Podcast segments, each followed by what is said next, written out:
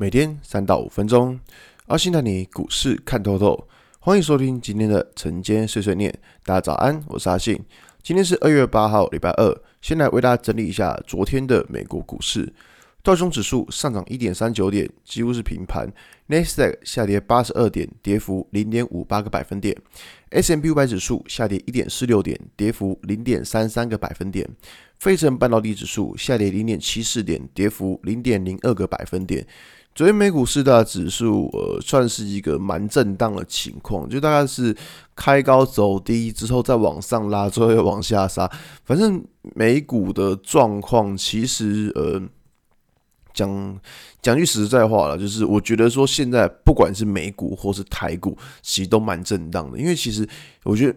这些股市呃，这些指数最大的问题是在于说，他们的均线排列还不正确。所以说，尤其是可以看到说，现在美国股市他们现在均线排列不正确，所以像是这种均线排列不正确的情况，震荡的发生的几率就非常的高。这次为什么会跟大家强调说，这个均线排列要正确，操作会比较好操作的原因。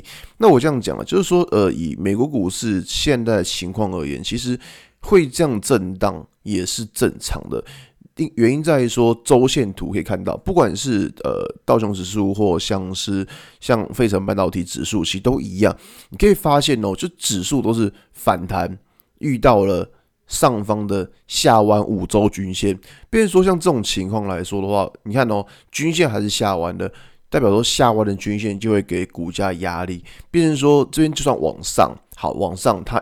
就很容易遇到均线压力，遇到压力，当然很容易就被打下来。所以我觉得说这边的震荡情况是难免的。那我觉得大家也不用说太呃太担心或怎么样，反正就是一个震荡整理的盘面。那么回到台股来看哦，昨天台股本来在昨天广播跟大家说，哎，可能会开高走低，就。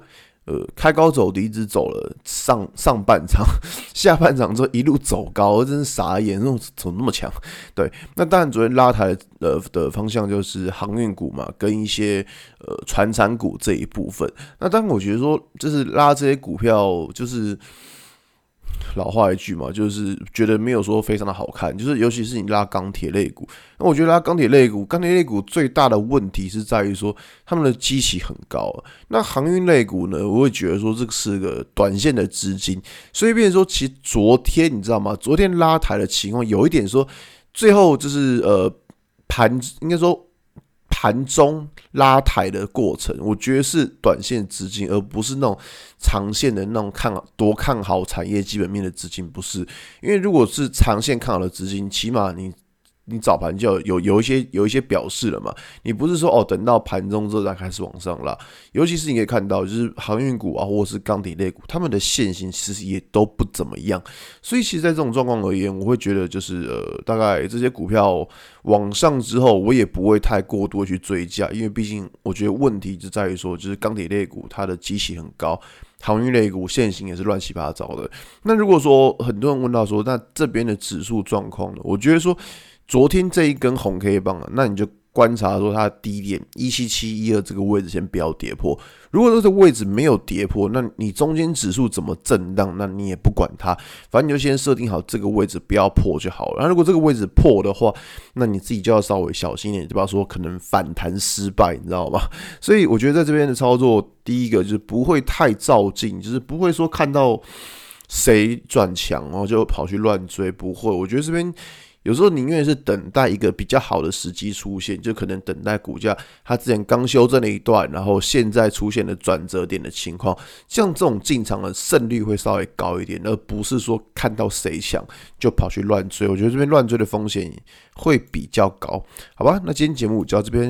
如果你喜欢今天内容，记得按下追踪关注我。如果想知道更多更详尽的分析，在我的专案《给通勤族的标股报告书》里面有更多股市洞察分享给大家。阿信晨间碎碎念，我们明天见，拜拜。